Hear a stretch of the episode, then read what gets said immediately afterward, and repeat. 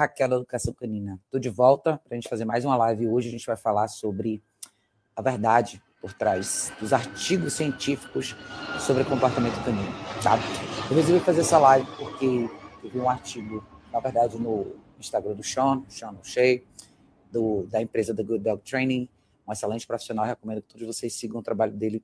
Ele fez uma postagem em relação a esse artigo eu achei legal trazer esse assunto para a pauta nossa aqui no Brasil, para vocês entenderem um pouco do que existe por trás desses artigos científicos e por que, que eu tenho tanta preocupação em constantemente enfatizar com vocês essa questão de neurolinguística, terminologia, tipos de linguagens que são usadas nesses artigos e por que, que isso tem um efeito tão drástico na tomada de decisão das pessoas em relação a como lidar com seus clones, tá?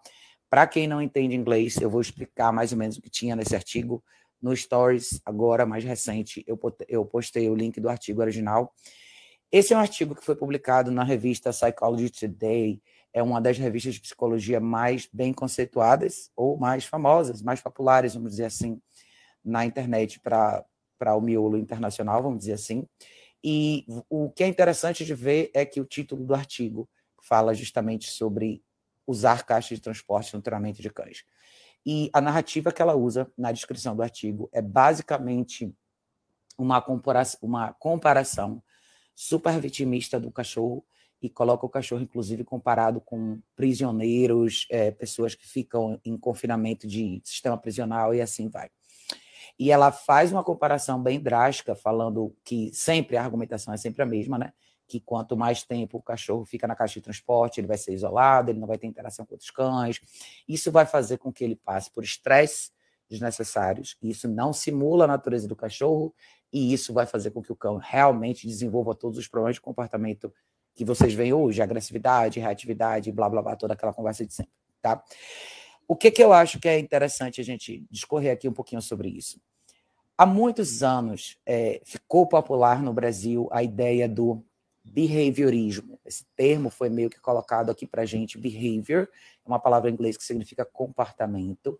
E isso veio de muitos europeus. Para quem não sabe, tá? A Europa é um dos lugares onde existem mais restrições em relação a treinamento de cães. Muito do que vocês conhecem por aqui, do que se fala e se mostra nos Estados Unidos, é proibido na Europa, para quem não sabe, tá? Inclusive, a própria Prong Collar que a gente usa da Springer, que é fabricada na Alemanha, que é a melhor ferramenta de treinamento de condução de cachorro que eu já vi até hoje. Na própria Alemanha, ela é proibida. É, em alguns outros países, no caso aqui, descrito no, no, no, artigo, vocês vão ver que em alguns países é proibido o uso da caixa de transporte também, e existe uma, uma, uma fiscalização, vamos dizer assim, um órgão né, fiscaliza quanto tempo seu cachorro está na caixa, e pode aparecer na sua casa e fiscalizar, e, enfim, te multar e assim vai. A Suécia é um, um desses países. E eu acho interessante a gente falar sobre isso porque aqui no Brasil, muitos profissionais tendem a falar da Europa como grande lugar de referência para adestramento, que é de lá que vêm os melhores cães. Eu acho que de, de reprodução de cães é uma coisa e treinamento é outra, tá? As pessoas tendem a falar sobre isso como se isso fosse uma grande referência. Eu quero chamar a atenção de vocês para mostrar que não é, pelo contrário. Usar como referência países que limitam a liberdade individual e a possibilidade do dono do cachorro de treinar seu cão da maneira como ele acha mais correta, não é e nunca vai ser um exemplo para ninguém, na minha opinião, tá? Esse artigo ele foi escrito totalmente de uma, de uma maneira totalmente voltada para tocar o seu emocional. E eu falo muitas vezes sobre esse tipo de assunto com vocês, justamente para abrir os olhos de vocês, para que vocês estejam um pouco mais bem preparados quando vocês se veem de frente para artigos como esse. É muito comum as pessoas ficarem mais tocadas e mais chocadas e mais facilmente influenciadas quando elas veem um artigo desse escrito numa das revistas mais populares de psicologia. E esse é um outro ponto que eu tenho muito cuidado em falar com vocês aqui sobre essa questão da psicologia sendo meio que entrelaçada no trabalho de adestramento de cães. É, não da melhor forma possível. Eu acho que para quem gravita para esse meio, vocês têm que ter os olhos bem abertos e têm que perceber muito bem o que vocês estão lendo, tá? O que está escrito ali, por estar publicado numa revista de psicologia famosa, vai com certeza fazer muita gente repensar e reconsiderar. Por quê? Porque a publicação vem de um lugar de, de referência grande. Então, a gente tende a acreditar que tudo que está na internet, porque o nome é popular, porque o nome é famoso, porque existe uma visibilidade enorme, porque é um canal de mídia conhecido, a informação que vem dali tem que ser confiável. É, é, é curioso a gente olhar por esse ângulo, porque a gente tende a não questionar. Quanto mais popular a pessoa é, ou, ou, ou, a, ou a entidade é, menos questionamento a gente se permite fazer em relação ao que a gente está vendo ali. E isso nunca vai ser a melhor solução para todos nós. A gente nunca vai encontrar o caminho da verdade se a gente não questionar tudo que a gente está vendo e tudo que a gente está lendo. Não importa para mim aonde o arquivo está publicado, ou o artigo está publicado. Não importa para mim quem está falando. O que importa para mim é se faz sentido ou não, e se eu posso ou não comprovar isso como realidade. Para quem não sabe, tá? Eu já falei outras vezes sobre isso aqui, mas quando a, quando a pessoa lê um artigo desse ali, e você vai ver que em meio ao artigo ela vai citar de acordo com o artigo científico feito por XYZ. Quando essa terminologia surge no diálogo, a gente tende a acreditar que, porque alguém escreveu um artigo que é considerado um artigo científico, o que está escrito ali é, é, incontestável. Isso simplesmente não é verdade, tá? Lembrem que um artigo científico, que é considerado um artigo científico, ele é considerado assim porque ele é financiado por uma empresa X que tem uma agenda Y e quer que você chegue na conclusão Z ele é colocado, ou seja, a pessoa que vai, que vai conduzir, esse, teoricamente, esse estudo é a pessoa que vai receber esse financiamento. Logo, ele, a, a conclusão dele não pode ser 100% imparcial. Ela tem que estar meio que de acordo com quem financia essa publicação. Eu quero que vocês tenham isso muito em mente, tá, gente? Porque eu não sou contra a psicologia, pelo contrário. Eu pincelo muita coisa aqui que eu acho que tem que tocar no lado psicológico das pessoas de forma geral mas nem toda publicação é para ser levada como, como mandamento, tá? Vocês têm que aprender a questionar um pouco mais o que vocês estão vendo ali. Eu sempre falei para vocês que toda essa, essa discussão sobre proibição disso, daquilo, começa muito sobre as, com as coisas que parecem ser um pouco mais drásticas, que é ah, um colar eletrônico, uma prong ou alguma coisa desse tipo depois vem a caixa e depois vem outras coisas. Então, as coisas tendem a, o cerco tende a começar a ficar cada vez mais fechado quando a gente não faz pressão contra essa narrativa. Quanto mais a gente se esconde, quanto menos a gente fala, quanto menos a gente questiona, mais essas premissas ficam sólidas e se tornam realidades e mandamentos aos olhos dos que não conhecem muito sobre isso. Então, um dono de cachorro novo que vai eventualmente ler um artigo desse, e vai começar a falar que, nossa, realmente, será que é isso mesmo? Porque eu li naquela revista tal, que é uma revista super famosa, isso, isso e aquilo. Eu me lembro que uns sete, oito anos atrás eu estava num evento e eu não estava lá na categoria de treinadora de cães. E eu estava simplesmente como uma pessoa que estava ali olhando. Era um evento no parque aberto e tinha uma moça que eu conheço, que na verdade era só uma mulher que tinha cachorros e ela começou a ter muito seguidor na época em rede social, muita visibilidade, não porque ela treinava os cachorros dela, mas porque os cachorros dela eram elementos de entretenimento. E ela foi chamada para dar uma palestra nesse evento, porque, obviamente, ali a, a ideia era trazer alguém popular, né? E eu me lembro que a, uma das primeiras, ela começou a palestra dela falando: é, vocês sabem que essa ideia de liderança e dominância, essa teoria já foi derrubada há muito tempo. E continuou o discurso dela sem argumentar nada em relação a isso, simplesmente vendendo isso como uma premissa mandatória, incontestável, e começou a ir para frente no discurso dela como se nada daquilo fosse real. Eu fiquei super chocada na época porque eu não só eu sabia quem ela era, como eu sabia quem era quem era responsável pelo treinamento dos cães dela. Eu sabia exatamente o que acontecia ali e eu sabia que todo esse elemento de liderança e tudo que a gente fala aqui no dia a dia era constantemente aplicado no dia a dia dos cães dela. Mas ainda assim ela estava ali, vendendo uma ideia completamente contrária e com toda a convicção do mundo argumentando como se aquilo ali fosse real.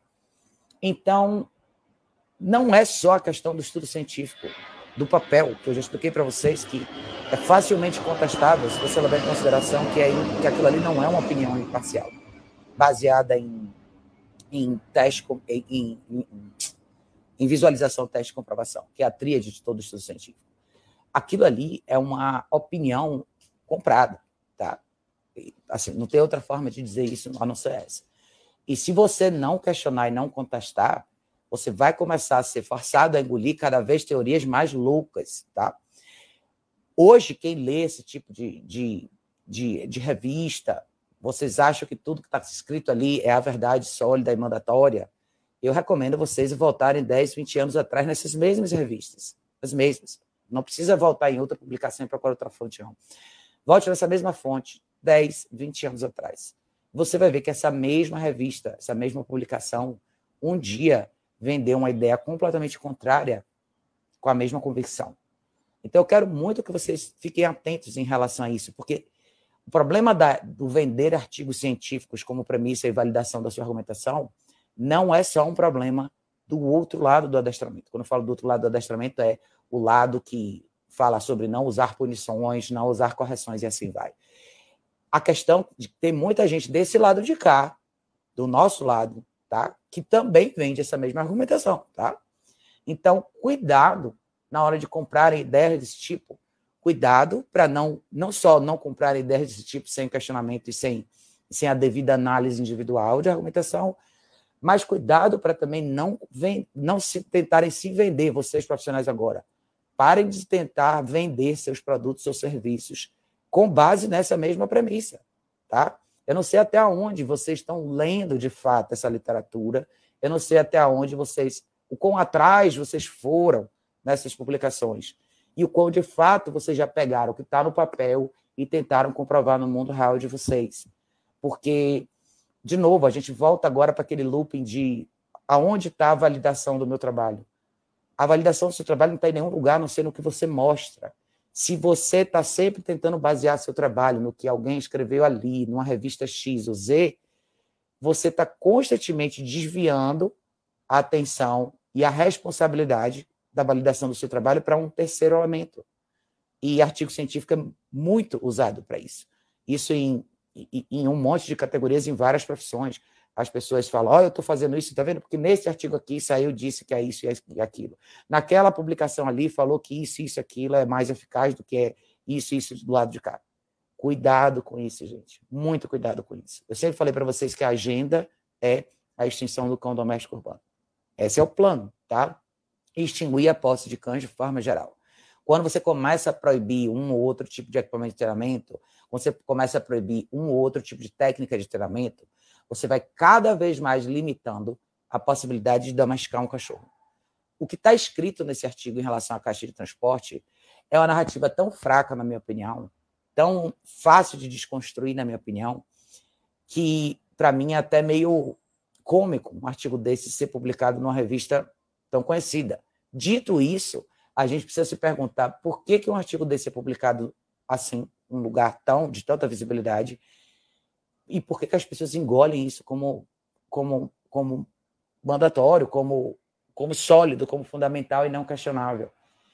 É aí aonde eu entro de novo e reforço de novo a necessidade da gente constantemente trazer para a mesa, aqui dentro da nossa audiência, dentro dos nossos círculos menores, diálogos como esse, para que a gente possa estar tá mais esperto na hora de, de, de enxergar uma publicação desse tipo. Eu nunca usei argumentação nenhuma de artigo científico nenhum para falar do meu trabalho. Nunca. Eu tenho algumas publicações desse tipo no meu site, justamente artigos mostrando a desconstrução disso e mostrando o quanto isso não é real e rebatendo essa argumentação.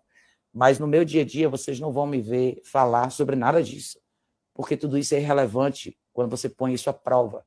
E eu, quando eu falo para vocês, tem que pôr seus cães à prova, você tem que pôr seu treinamento à prova, a prova não está no papel, não está numa revista é, e não está numa validação de qualquer outra pessoa. A prova está no que você faz todo dia, no que você consegue fazer acontecer com o seu cachorro. Eu acho que é bem perigoso isso daí. E é mais perigoso ainda porque, como eu falei, é onde as, as, as avenidas, as categorias diferentes de treinamento de cães se misturam. E mesmo a gente acha que isso é só vendido pelo lado de lá, do pessoal que, que é contra todo qualquer tipo de, de correção e blá blá blá. Não, não é. Essa premissa é vendida do lado de cá também. Então, nesse artigo, quando ela fala sobre. Ela começa a questionar e tentar desmontar a argumentação feita pelo nosso lado em relação ao uso da caixa de transporte, ela vai argumentar que a gente vende a caixa de transporte como sendo uma coisa similar com a ideia de Tolka, que a gente que isso na verdade não é real. Ela, ela constantemente compara a argumentação que a gente faz para implementar a caixa de transporte no dia a dia do cão, que é absolutamente natural a ideia de Tolka, ela fala que isso é uma grande mentira, que, que, na, que a caixa de transporte nada mais é do que um sistema prisional de isolamento que só causa estresse e agressividade no cachorro, tá? Carlos, a gente está falando do artigo do artigo que foi publicado na revista Psychology Today. É, eu pulei no stories anterior o link do artigo, que é uma revista muito conhecida de psicologia, que as pessoas tendem a consumir bastante material de lá, e essa revista publicou um artigo falando sobre como caixa de transporte pode ser uma coisa cruel e violenta, pode acabar com o treinamento dos cães. É, vocês vão ver essa terminologia no artigo dela. Quem não sabe inglês, tentem traduzir, ponha no Google Translate se vocês puderem. Eu acho que vale muito a pena todos vocês lerem esse artigo, tá? Não porque o que está ali é correto, mas porque o que está ali tem que ser questionado e precisa ser rebatido por todos nós que somos profissionais da área.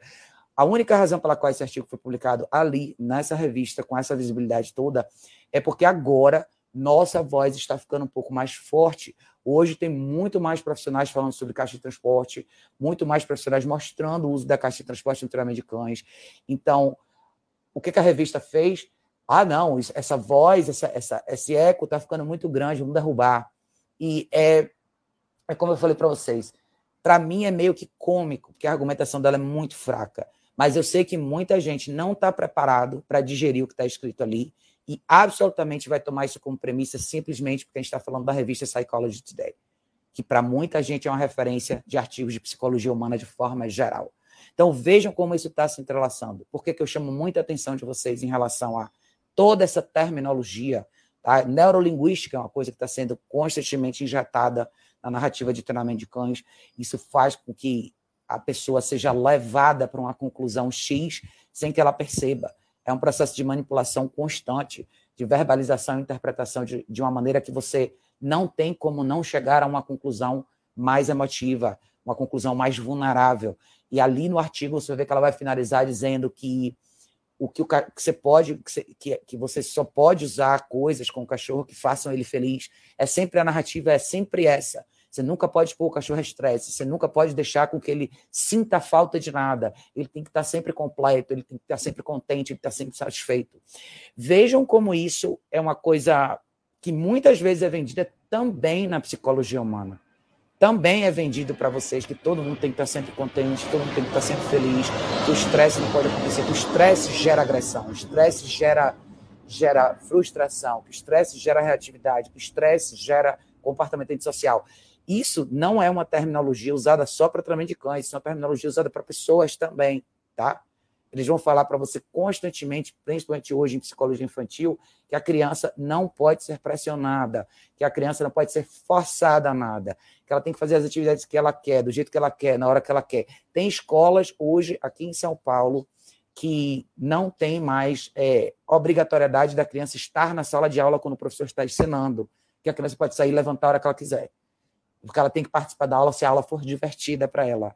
E se ela encher o saco e ficar entediada, ela pode levantar sair a hora que ela quiser.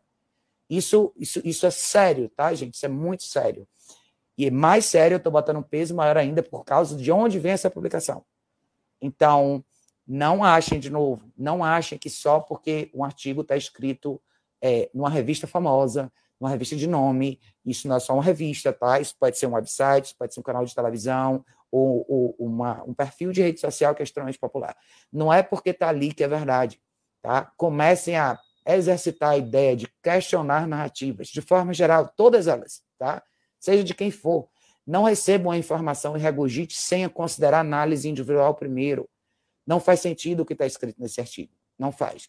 Na verdade, faz sentido apenas como um mecanismo de manipulação para fazer com que a sociedade pedale de novo tudo para trás e faça com que aqui no lado de cá, né? No lado, no lado de cada do continente, que a gente compre a mesma ideia que foi vendida para a Europa, que o cachorro não pode usar nada. Parem de achar que a Europa é o exemplo de adestramento de cães. Não é. Muita coisa na Europa é proibido. Muito de, muitas pessoas que vivem na Europa hoje têm uma série de limitações que nós não temos aqui.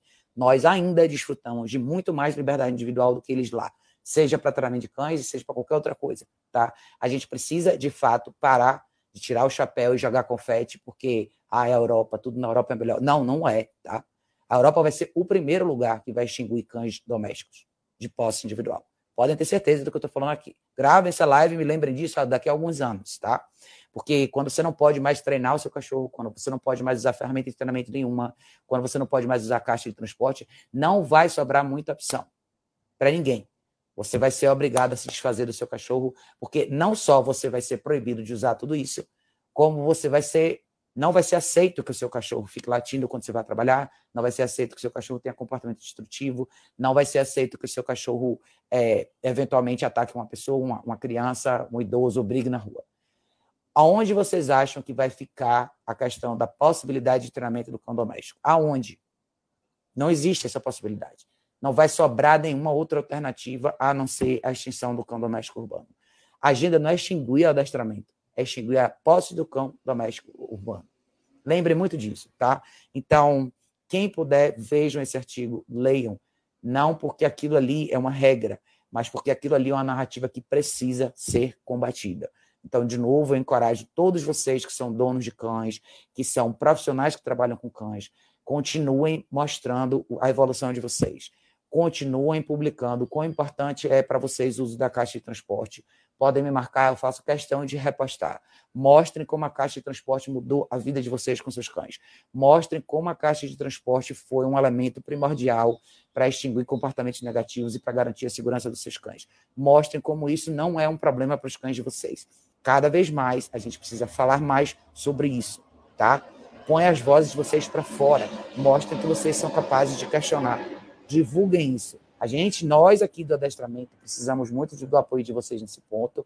E, e quanto mais vocês mostrarem também a história de vocês. Não é só compartilhar o nosso conteúdo, e eu fico extremamente grato por quem compartilha, mas mostrem o de vocês também. Se você hoje está aí e hoje a sua vida mudou porque você usou a caixa de transporte com seu cachorro e hoje o seu cachorro é melhor por conta disso, cara, pode fazer uma postagem, pode me marcar, eu faço questão de repostar. Eu acho que nós todos precisamos mostrar para o mundo que essas narrativas são falsas e que elas só têm como premissa a extinção do cão doméstico urbano. Isso não facilita em nada, isso não resolve nada. Dizer que o cachorro não pode passar por estresse é uma das maiores falácias vendidas até hoje dentro do adestramento. E, infelizmente, até mesmo do nosso lado, muitas vezes isso é vendido. Como eu falei para vocês mais cedo, muita gente do nosso lado ainda quer validar a argumentação falando de artigos científicos XYZ. Parem de olhar por esse ângulo, tá? Comecem a ser um pouco mais realistas. O melhor, a melhor prova científica que vocês podem encontrar é você e o seu cachorro. É a realidade, é isso que faz o seu artigo científico ser real. É a prova, é o teste final, tá? Então, não fiquem procurando na literatura uma resposta para o que está dentro da sala de vocês. E se isso dá certo, se o treinamento de vocês dá certo, mostrem para todo mundo. Eu sei que nem todos vocês gostam de se expor, nem todos vocês gostam de falar. Deixem comentários, mostrem, rebatam isso. A gente precisa dessa voz de contrapartida aí. A gente não pode mais sentar e aceitar isso como uma realidade simplesmente porque isso está publicado numa revista famosa. Nós somos pequenos aqui. Aqui eu sou pequena tá? Eu tive um Instagram grande, agora eu tenho um menor de novo e eu estou aqui outra vez. E eu não vou parar de falar sobre o que é necessário por conta de nada do que já aconteceu comigo. Mas eu preciso muito que vocês façam a parte de vocês também. É muito importante que a gente não regurgite informações desse tipo sem raciocinar primeiro. A gente está perdendo a habilidade de trabalhar nosso raciocínio lógico, nossa interpretação, e a gente está facilmente sendo levado e manipulado por publicações desse tipo simplesmente porque elas vêm de uma fonte famosa e teoricamente relevante. O que é relevante para mim é prova na realidade. É o que você me mostra, é o que você faz de verdade. Nada mais tem relevância. Se você consegue me mostrar a prova de que o seu treinamento com um cordão, um barbante deu certo, ótimo, maravilha. Se não, você só está falando. E uma publicação nada mais é do que um texto, provavelmente escrito por uma pessoa que nunca pegou um cachorro para treinar na vida. Esse é o mais curioso. Isso é o mais triste de saber que muitas pessoas vão ser seduzidas e vão ser convencidas por um artigo como esse, escrito por alguém que nunca, de fato, pegou uma coleira na mão e um cachorro para treinar. E eu não quero que vocês sejam vítimas dessa narrativa mais uma vez, tá? Então, é isso. Dê uma olhada no artigo, vale a pena ver. Quem não entende inglês e quiser saber um pouquinho mais, pode me perguntar. Se tiver tempo, posso até traduzir e colocar no site para vocês verem. Mas o que eu quero que vocês tenham em mente é isso, tá? mais importante do que entender tudo que está escrito ali, eu acho que isso é fácil de fazer no próprio Google, vocês fazem, é trabalhem um raciocínio e interpretação de vocês nessa hora. Traga um pouco de lógica para o que está sendo escrito ali e vejam quanto de peso está sendo colocado no lado emocional das pessoas e como isso futuramente tende a afetar o treinamento de vocês, as decisões que eventualmente vão ser colocadas e impostas a vocês como realidade. E se a gente não falar agora, amanhã a gente nunca mais combate isso, tá? Quanto mais silêncio a gente faz, mais sólido essa narrativa, mais sólida essa narrativa fica e não é isso que eu quero para nenhum de vocês, tá? Então é isso. Quem usa caixa de transporte, lembrem, compartilhem o conteúdo de vocês, mostrem. Se vocês não quiserem que o rosto de vocês não apareça, mostrem. Poste de alguma forma. E absolutamente podem marcar que eu vou compartilhar com vocês. É muito importante que a gente seja forte, segure essa linha de resistência agora e mostre que nós não estamos dispostos a abrir mão da nossa liberdade individual de treinar nossos cães. Porque nós mostramos o que nós fazemos e nós mostramos o resultado disso tudo. E só quem se beneficia são os cachorros, tá? É isso, turma. Obrigado por terem participado. Se vocês gostaram da live, por favor, curtam depois, compartilhem depois. É muito importante que essa informação seja passada para frente, tá? E é isso. Eu vou correr aqui. Um beijo enorme e a gente se vê em breve no próximo vídeo.